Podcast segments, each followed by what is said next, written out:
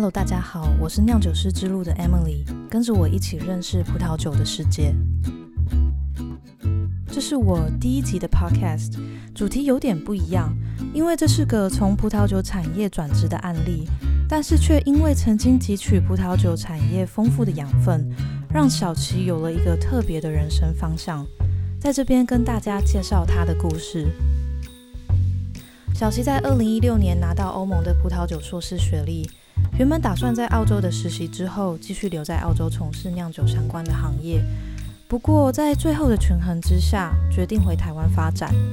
为了要在台湾继续延续他的热情与专长，他选择研究台湾可可豆的发酵，希望借由原本葡萄酒的知识，帮助台湾发展在地可可的文化。这次的访谈当中，小齐会分享他一路走来的心路历程，也会跟大家介绍巧克力制作的过程，并且分析台湾巧克力产业的优势与劣势。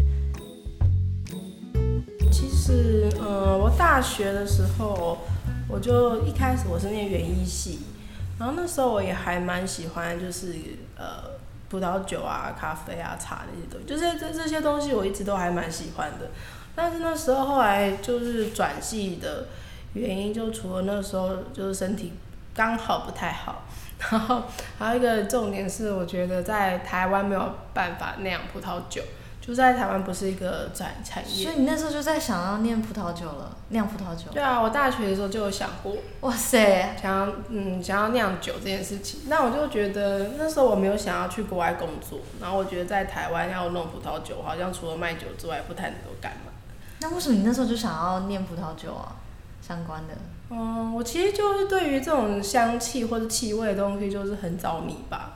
对啊，所以我以前就是，比如说喝咖啡的时候，我很早就开，我在大学的话，如果是从大学开始的话，应该是大概十五年前吧，那我就会开始。喝手冲咖啡，然后就是试不同产区的咖啡，然后那些东西其实，在台湾那个时候的相对来讲，资源跟方各方面的资讯都很少。可是我就是会去图书馆就去找各种书啊，然后上网找，然后找各种豆子的供应商。然后我觉得葡萄酒也是，因为那时候其实台湾也都没有任何的葡萄酒的证照的课。那二零零九左右吗？大概二零零六零七吧。哦，对啊，那时候台湾应该还没有那么蓬勃。对，就这葡萄酒方面，嗯，各方面资讯都非常低。然后那时候我也很喜欢巧克力，那时候当然台湾也没有什么，呃，就是台湾基本上就是很多都是那种很大厂的牌子，或者用很多那种代用油脂的巧克力之类的。然后那时候就是会上那种拍卖，就去找国国外代购，然后就会去收集各家牌子的巧克力，这这就就是。开始的好早哦，对。所以我后来我到后来我硕士去欧洲念书的时候，我就整个如鱼得水，我觉得超开心。这些以前我在台湾买很贵的东西，在那边都超便宜。哦。对，所以我每次到超市去逛的时候，我就一定会逛，一定会逛酒，然后会逛 cheese，然后会逛呃巧克力。嗯。OK。这些东西。好。对啊，反正那时候其实呃没有把，就我念园园艺系的时候，其实是蛮开心的。但没有把它念完的话，就觉得那个时候其实就业。的考量吧，就觉得，嗯，就是觉得在台湾也没有办法酿酒，所以就没有太多的呃留恋嘛。哦，就是觉得没有一，就是后来就转系，就就转系了这样子。哦，转到什么？我就转到物理治疗系。对啊，然后那时候其实转系的时候，主要就是因为那时候刚好刚好身体有一些地方不太舒服，然后然后那时候觉得物理治疗很酷这样子。可以治疗自己这样。对啊，就觉得对，可以治疗自己很酷。然后那时候就大学念完毕业之后，就其实实习的时候就发觉那个工作环境，呃，我没有很适合，就是在医院工作或者是在诊所工作这样子。诶，毕业之后就觉得好像不会以物理治疗为生这样，然后我就去念了一个呃经济部的培训班，就是培训呃外贸人员。哎，是外贸协会办的吗？对啊对啊，是外贸协会办的那个。对啊，那是念国贸相关的东西。对，国贸相关的商业的，就就其实跟国企系蛮像的啦。他那个课程还蛮热门的哎。嗯，那也是要，就是也是考试，因为就是政府有补助嘛，哦，所以也是要考一些东西。然后你有出国？交换吗？有啊，后面就是有三个月，就是去实习，去国外实习。嗯然后那时候是去美国的一家很小的，就是小企业实习。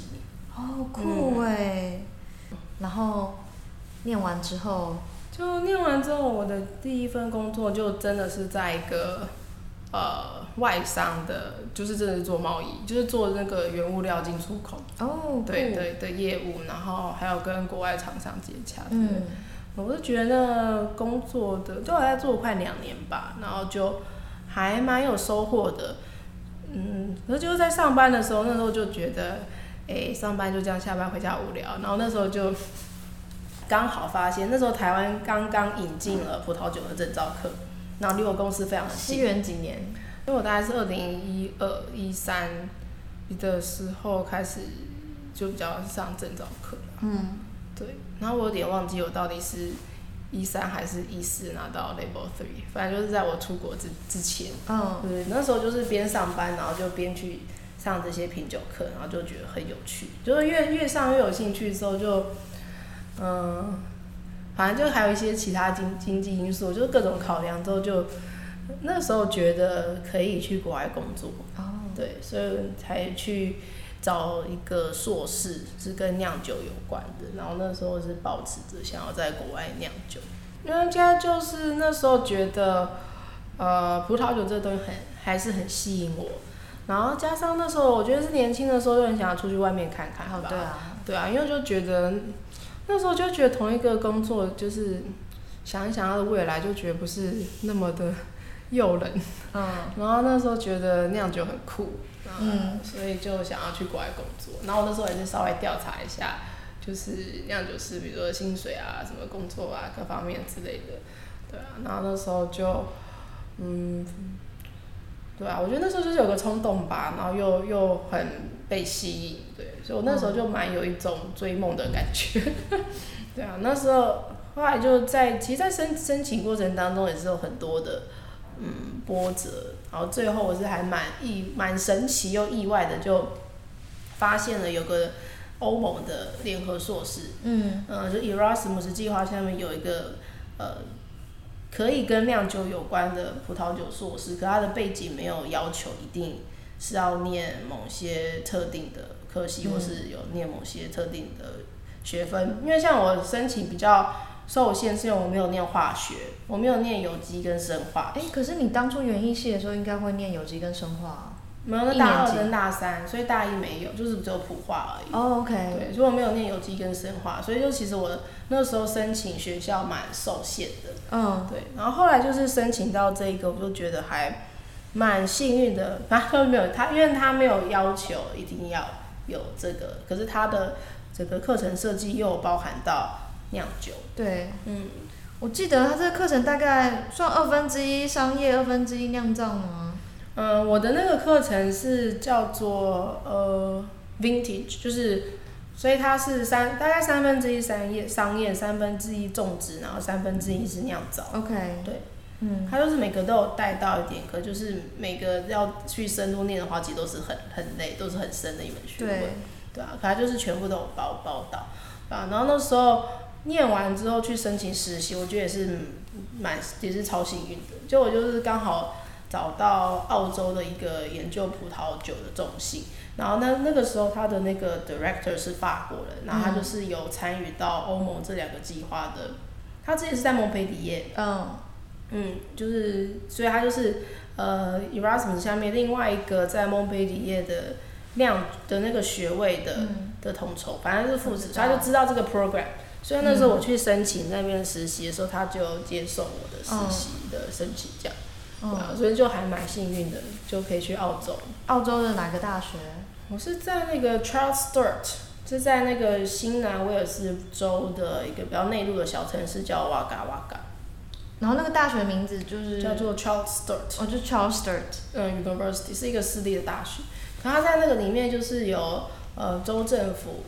就是跟他合作成立的一个国家的的葡萄酒跟葡萄的研究中心，就在那个大学里面。那、你那时候研究主题是什么？我那时候研究主题就是，呃，Shiraz 这个葡萄品种，它如果太热的时候，它就会有点呃萎凋。嗯，那我就在研究说这个现象，就是这样子的葡萄酿出来的酒，跟没有这样这个现象的葡萄酿出来的酒，在化学成分还有最后的感官品评上面有没有什么差别？OK，对，所以我就是去葡萄园里面就是采葡萄，然后就是分类这两种葡萄，然后再去呃分析它们的葡萄的成分，然后酿出来的酒的成分，然后最后再找那个人，就是找那种评审团来做感官品评分析这样子。所以结论有明显差异吗？嗯，有明显差异。所以你实习完之后，那你的打算是？我那时候原本是蛮想要，其实我那时候去澳洲实习的时候还蛮有美梦成真的感觉。哦，因为那时候就是想说要当酿酒师的话，我觉得最有可能待的国家就是新世界的国家嘛。没错，对，然后呢，我的相对来讲，我外语能力当然还是英文最好啊。对，对，那就当然首选就是美国、澳洲跟纽西兰嘛。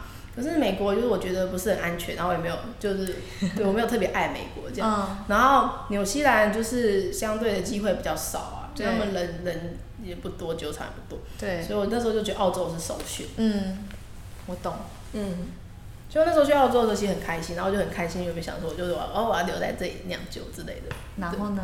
然后后来就也是蛮蛮峰回路转的，就后来就回来台湾写论文的时候，就觉得哎、台湾真的待起来很舒服，就是就是可能就是离家一段时间就到处搬家，然后这样嗯，奔波之后，就觉得台湾待起来真的是很舒服、很安全，然后很方便。嗯然后我觉得最重要的是家人跟朋友都大都在这里吧，我觉得主要是家人在台湾。嗯，然后其实那时候我也蛮蛮犹豫的，嗯，就想说，嗯，如果要在国外酿酒的话，应该就，嗯，不用想回台湾了，因为第一个就是回台湾没有这个工作可以做，对，然后酿不到就是跟土地绑这么紧的一个东西，我如果真的要在那边酿下去，我不可能到处搬来搬去，嗯，对啊，然后就经过一番思考，对思考，后来觉得以长远打算，我还是想要留在台湾。嗯，对啊，所以你就有开始想说，那如果留在台湾可以做什么？然后那时候就有想到一个是想要当教职这样，嗯，所以我那时候就呃试着去 申请一个博士学位，对，然后对啊，然后就想说哦，可能念完博士之后，要么可以可以当研发，要么可以就是走教职。当然那也是一个蛮神神奇的安排吧，我觉得，嗯。因为就是在那个念这个博士学位的过程当中。呃，我就是接触到，就是其实我会去 apply 那个，我会去 apply 这个嗯主题，也是因为那时候在找找找实验室的过程当中，我发现诶、台湾有可可，然后可可是也是一个发酵的食物，然后觉得可可这种嗜好性的作物跟葡萄酒有很多类似的地方，嗯，然后我就想要把很多葡萄酒这个产业怎么样经营发展，很多的想法，就希望可以把它用在台湾的可可产业上面。所以，所以那时候就是有一种哎、理想，就是梦想跟理想值爆棚的状况下，然后我就一头热的就想说啊，好好好，那我就就留在台湾，就来念这个吧。所以台湾的可可豆是从什么时候开始种的啊？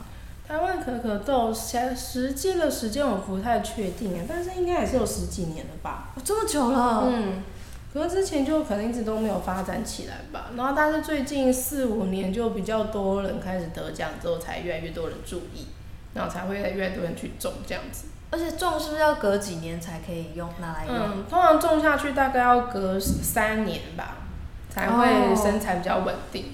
就跟葡萄很像，，对，对葡，萄也是三年，嗯，啊，果树类的东西。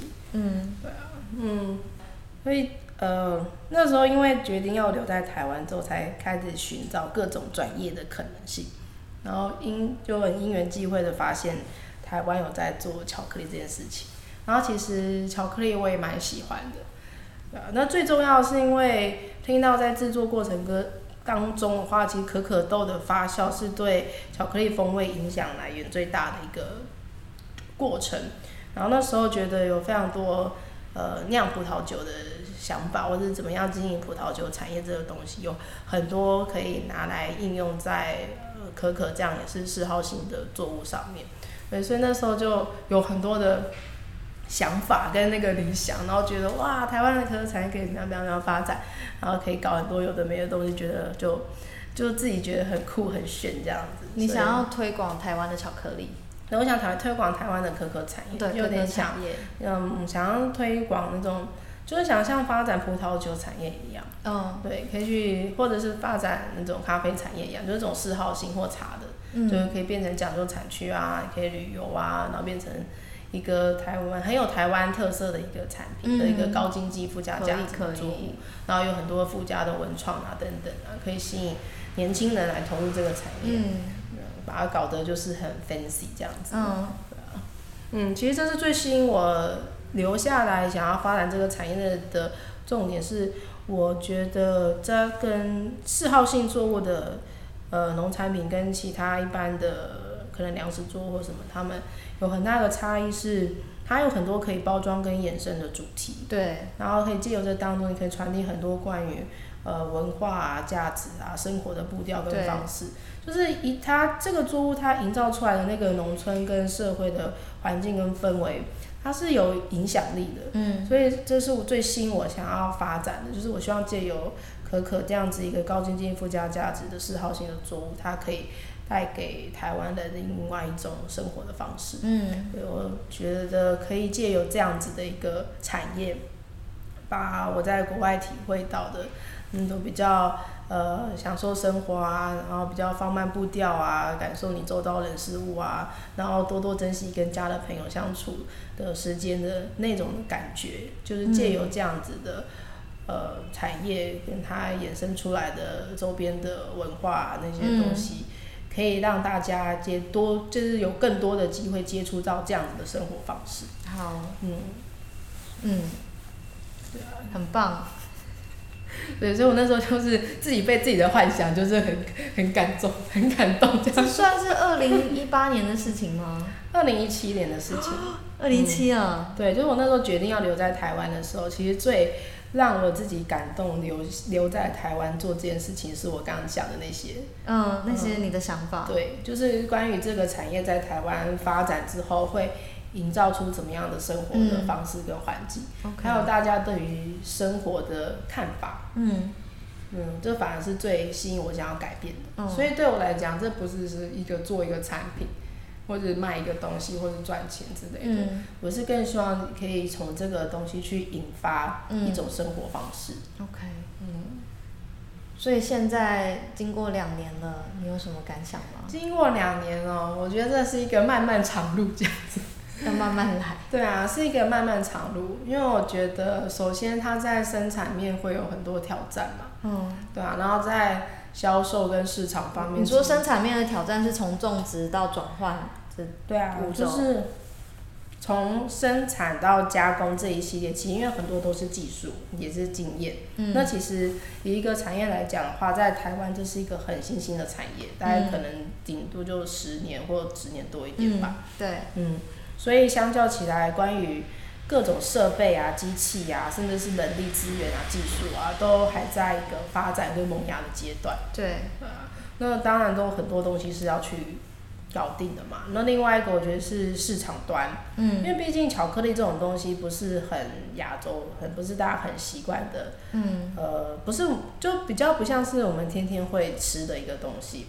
那就有点像是台湾的咖啡，比如说现在精品咖啡已经发展到大家可能很比较习惯去看产区、看烘焙度、看冲煮方式。嗯。那可是可能在五年前或十年前，大家可能还是习惯喝三合一咖啡、喝罐头咖啡、重烘焙加奶精加糖。嗯。对，那因为我们在觉得就是可可现在发展阶段，可能就是像是以前那种阶段。嗯。就大家还不习惯。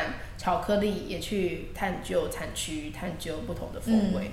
那其实这些价值要能够让消费者接受或去认可，你才有办法呃用这样子风味的差异性或者生产的差异性去让消费者愿意花不一样的钱去买。对吧？对所以就是其实你要把一个产品好像感觉都一样，巧克力就是巧克力，然后把它变成其实巧克力有分很多种，像葡萄酒一样有很多不同的产区、不同的品种、不同的分级、不同的制作方式。对，那要这样子把它拉出差异性的话，其实是需要花很多时间去教育市场，啊然后去推广的。所以我现在最主要在做就是发酵这一段，就是呃可可豆的发酵，会用蛮多嗯、呃葡萄酒的，嗯葡萄酒的怎么讲，就是不同的酒它怎么样做出不同的风格，这样子的方式去想说我要用怎么样发酵的的方式去做出不同的味道。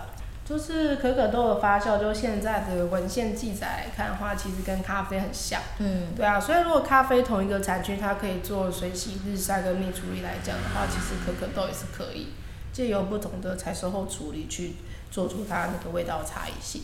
对啊，只是我会用比较多酿酒的想法去 OK，去做这些差异性，对啊，但因为其实都是还在实验性的阶段，嗯，对啊，可是我主要就是呃，就是比较会研究在这方面，然后另外一部分的话，就是希望整个生产制造流程可以比较呃用多一点的机器跟工业化，然后科学化这样子。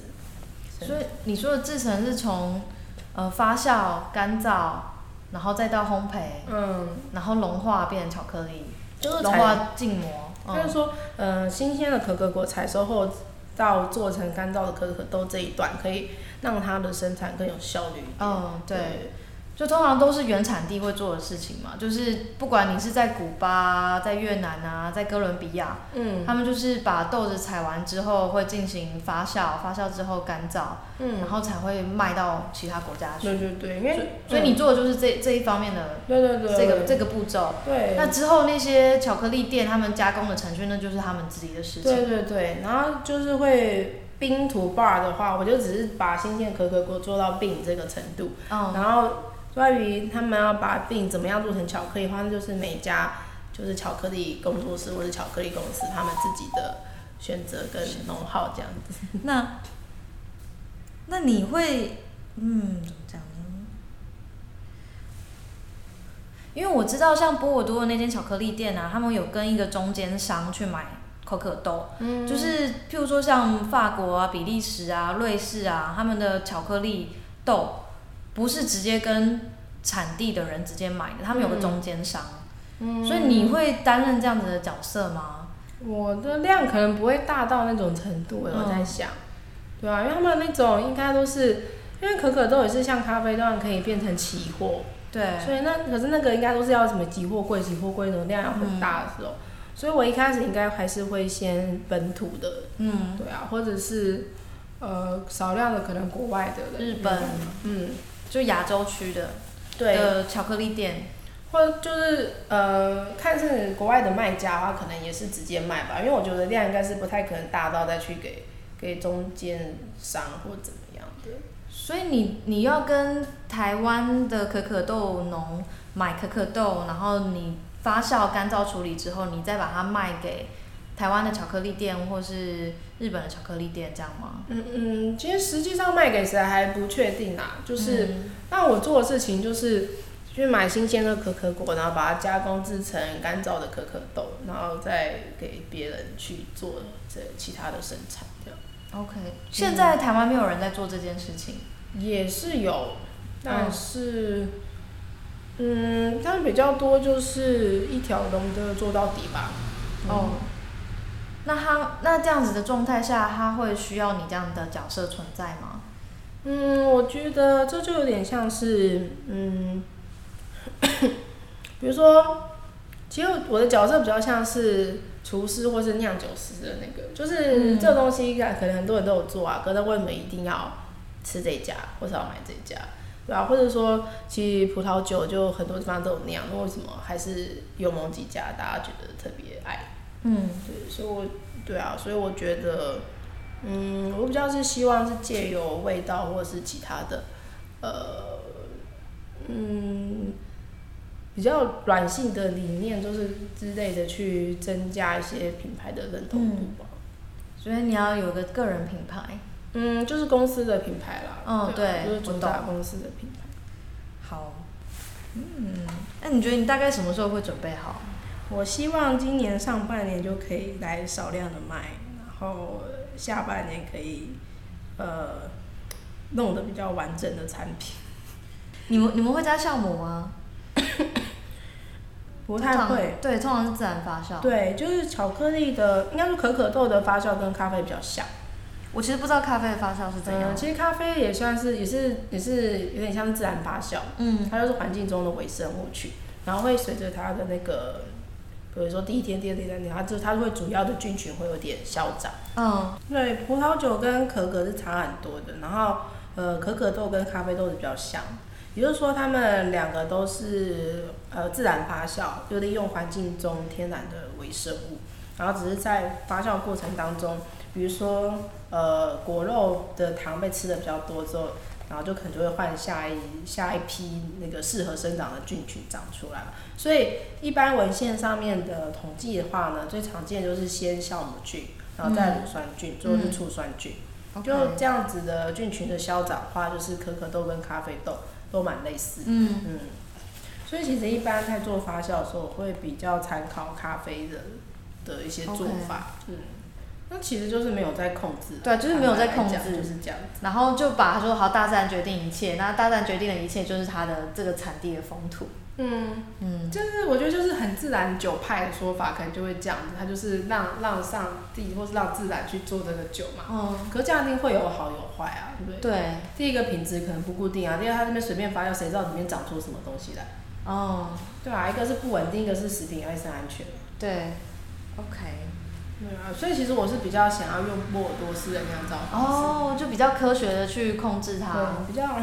科学大量机器少人工，所以我也不会用勃艮第，勃艮第都是一堆小农。台湾现在基本上就是勃艮第式的在做，就是一一一个就是每一户人家都自己有一些地，然后就自己一条龙从头做到尾。可可豆，对，哦，台湾的巧克力现在比较像这样。好的。但我会比较想要做波尔多那种，哦，因为我觉得那样才有经济规模。对。而且才比较能够维持稳定。嗯，好。因为我觉得以所以我觉得勃艮第那种做法在全世界可以吃的这么开，是因为它很有名，对，它很稀少，对，愿意买，对。可是我觉得台湾的还不是到这种程度。OK，好，maybe 以后可以。我们都说巧克力种植是在南北纬二十度以内嘛，那像台湾的巧克力种植在屏东，所以屏东的纬度差不多就二十吗？屏东应该是二十几吧，因为南回归线在那个台南二三点五嘛。嗯，所以屏东是可以种啦，因为其实他们现在也都是种的还不错啊。对，嗯，还不错的意思是代表，就是呃，其实一年四季都可以采收啊，然后其实产量也产量也还不错，但可能就是你栽培品系还是要再筛选一下吧。嗯嗯，OK，它产量也会。像葡萄一样说，哎，你的产量最好要限定在某一个数值，然后那个品质会比较好。哎，目前我目前还嗯没有，好像我好像还没有看过我的研究到这一边呢，就是关于一棵树可以最多可以生产多少是比较好。嗯，还没有，就很多关于呃可可的研究，我觉得都还是很粗浅，就是才刚刚开始吧。所以其实，在找文献的时候，其实也没有真的没有那么多资料。对，很多时候我都是参考别人，哦，参考咖啡啊，参考酒，但是酒真的是最最丰富、最多的。对啊，对啊，对啊，已经研究到非常非常细的部分。可是其实很多东西要把它套用到研究其他作物来讲的话，我觉得应该是以前没有人关注这些东西这么多，所以也没有什么多人愿意花钱去做这些，因为我觉得酒会。这么多研究这么好，是因为它背后的经济效应很大。它经济效益很大，因为它做出来这些研究的话，就是消费者很买单。对。但是这个买单的这个现象，在其他作物还没有发生。对。嗯。可可树要不要那个修剪枝条啊？要。要。哦，跟所有果树一样。嗯，对。然后其实很多都在修剪，是为了要把它去矮化一点，不然就栽葡萄不好栽。对。因为它。都不管的话，其实可以长到十几公尺，可是那样就是很难踩啊，所以就是还是会这样把它弄到就两公尺以下，这样比较好踩。好。然后又有人问说有没有像那个葡萄有那种 nursing home 之类的东西？就我所知的话，台湾是没有。然后别的国家有没有我是不太清楚，我只知道就是他们会有几个育种中心。那台湾的可可树是从哪来的？台湾可可树一开始是农民自己引进来，然后自己卖，然后现在好像是高雄农改场，还是嗯还是云还是台南还嘉义，反正就是现在是有几个农改场是有在做这个计划，可是。可是好像没有到说像有什么台台什么台农十七号的什么金钻，就是好像还没有到那么确切有一个适合种的品系出来。OK。所以世界巧克力的种植现况怎么说呢？这些可可豆的农民他们生活的好吗？大部分都不是很好，哦，就是会有非常不平均的利益分配。对。就是农民的收入很差，因为现在最主要的生产国是在西非嘛，就是像亚海岸、加纳，然后第三个好像是印尼。那其实这几个国家，就是特别是在非洲，他们可能一天的收入还是不到一美金，所以基本上这些国家的人民也不会吃到巧克力，他们就是耕作，然后卖给国外的大厂，所以才会有一些嗯。才会有，就是除了冰土 bar 之外，最近有另外一个风潮是 from tree to bar，就是他们就希望可以让这些农民获得更好的的的经济效益的分配。啊，那我觉得以这点来讲的话，台湾算是有一个很特殊的利基，就台湾是一个生产国，但是同样也消费起的国家。所以冰土 bar 跟 tree to bar 差别在哪里？冰土 bar 的话只是从豆子做成巧克力，可是 tree to bar 的话就是从树上。做成巧克力，所以就一定要是产地，产地做成豆子做成巧克力，那就是要同一个人吗？同一个地方，就在同一个国家。但其实像那个很多生产国啊，像非洲那些，他们一定都是弄完之后把整个豆子就是国外发酵干燥完之后，对，就国外大厂整个收购，或是到比如说像荷兰或者是美国的或者是德国，他们有种比较大的拍卖中心，就在给别人去做成巧克力，都不会在当地做成巧克力。OK，对啊，所以这来讲的话，台湾是发展就是 from tree to bar，有特殊利基的一个地方。可以耶，嗯，感觉很有趣。所以你知道台湾的种植面积大概有多少吗？我一两年前，呃，应该说去年还前年的水利局的统计，大概就是三百公顷吧。三百公顷还没有蛮多。对，它还不是，但这些其实都是。他们都说其实很不确定的一些数字啦，那应该是有在增加了，我我猜，嗯，就是有听到越来越多，除了屏东以外的地方有人在种可可，所以可可种起来的经济价值真的有比其他水果还要高很多吗？我觉得要做成巧克力的经济价值还会高很多。哦，OK。那最后来讲一下巧克力的制造过程，还有商业巧克力跟手工巧克力的差别。啊，那巧克力。在制作的话呢，如果是冰土巴来讲，它就是干燥好的可可豆。啊，我从头讲哈，就是从树上来讲。嗯。但是从树上采下来的话呢，通常都要经过发酵。对。然后在发酵的过程中，都会给它很多复杂的风味，譬如说一些酸味啊、花香啊、果香啊等等的，其实就是花发酵的过程当中才会有的。那发酵完之后呢，就要干燥，干燥就是成了一般的可可生豆。那这个生豆就是一般。他们在期货市场或者是在一般海运的时候，就跟咖啡生豆一样，就是的那种干燥后豆子的状态。那从这个干燥豆子呢，要再做成巧克力的话，通常就会先经过烘焙。那烘焙完之后呢，因为烘烤这个动作就会有梅纳反应，所以会。你刚你刚刚讲到干燥啊？对，发酵干燥。发酵完就是干燥嘛，然后干燥要做成巧克力的话，就要再烤。然后烤这个阶过程也会给它很多新的风味，就比较经典的那种巧克力的味道，其实都是要烤梅纳反应之后才会出现很多那一类的化学物质。梅纳反应指的是那个酶吗？不是梅纳。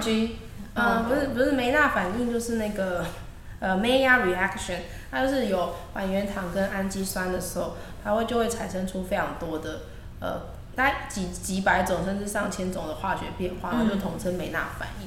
那这个梅纳反应就是对很广泛的出现在比如说烤面包啊，或者是烤肉啊，啊烤诶，有没有洋芋片啊，炸，就是这这各种只要有那种呃碳水比较碳水化合物的、啊，就是葡萄糖啊、果糖啊跟氨基酸，就是普遍存在在各种食物当中。然后遇到高温的时候，大概一百二十度以上的时候，就会慢慢就会比较会有比较明显的没大反应的风味出现了。OK，好，嗯，对，然后烤完之后呢，就要去脱壳，就是就是可可豆表外层的一层比较硬的种皮，就把它去掉之后，就变成可可碎粒，嗯也就是有时候会听到的 nips，就是可可碎粒，然后再去磨磨磨，把它磨成比较细的浆，然后再呃入模，然后调温，然后就会变成大家看到的巧克力。嗯那其实商业跟一般冰土巴巧克力很大的不同的话，第一个就是呃比较讲究的手工巧克力，它不会去加软磷脂。那种软磷脂通常是乳化的作用，因为可可豆里面大概有百分之五十的是油脂的成分。那乳化的话，其实就是让固形物跟油脂可以融合的比较好一点。对，嗯，然后另外一个就是香草香料，嗯，大部分的巧克力啊，传统上都会加香草香料。对，那其实手工巧克力它为了讲求产区的特殊风味，它就不会额外添加这些东西。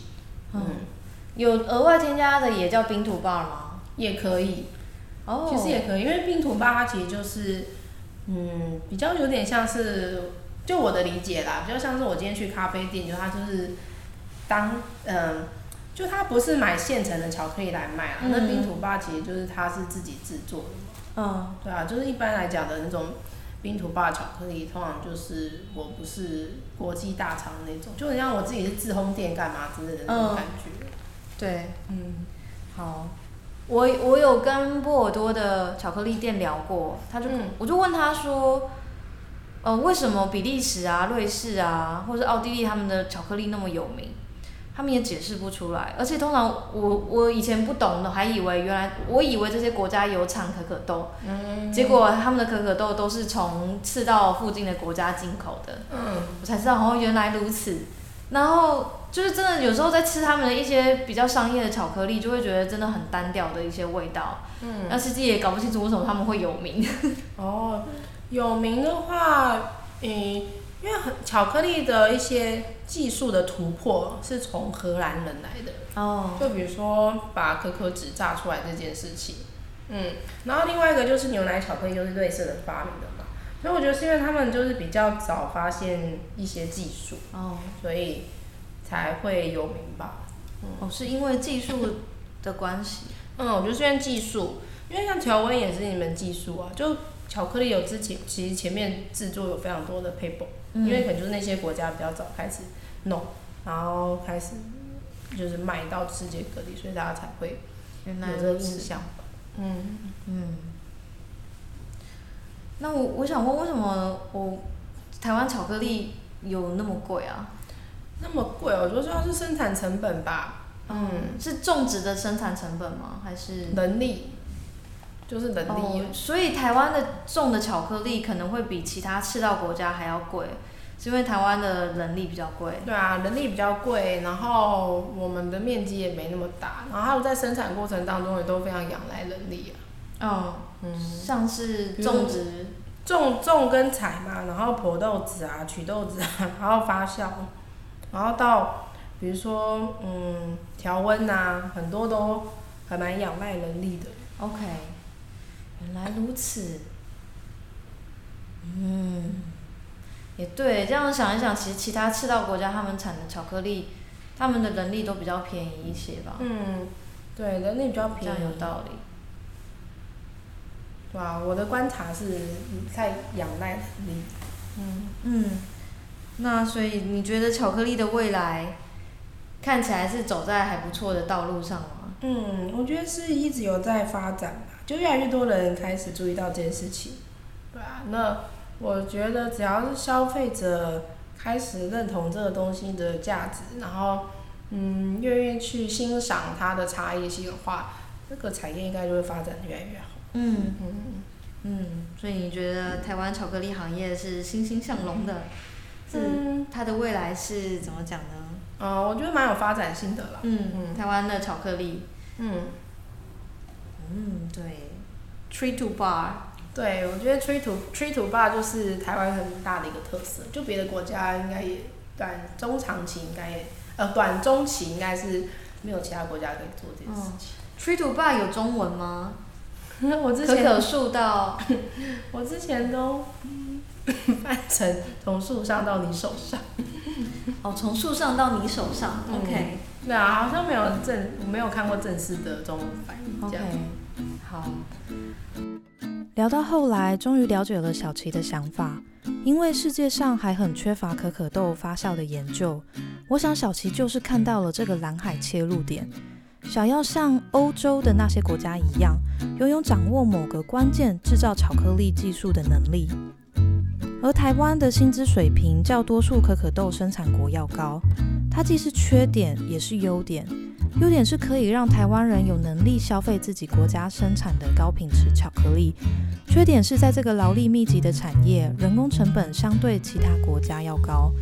但是如果能够在制程上适当的自动化，进而减少人工的成本，相信台湾可可豆从树上到你手上一条龙的品牌经营，可以在世界上走出一条不一样的道路。谢谢大家的收听，我是酿酒师之路的 Emily，我们下周见。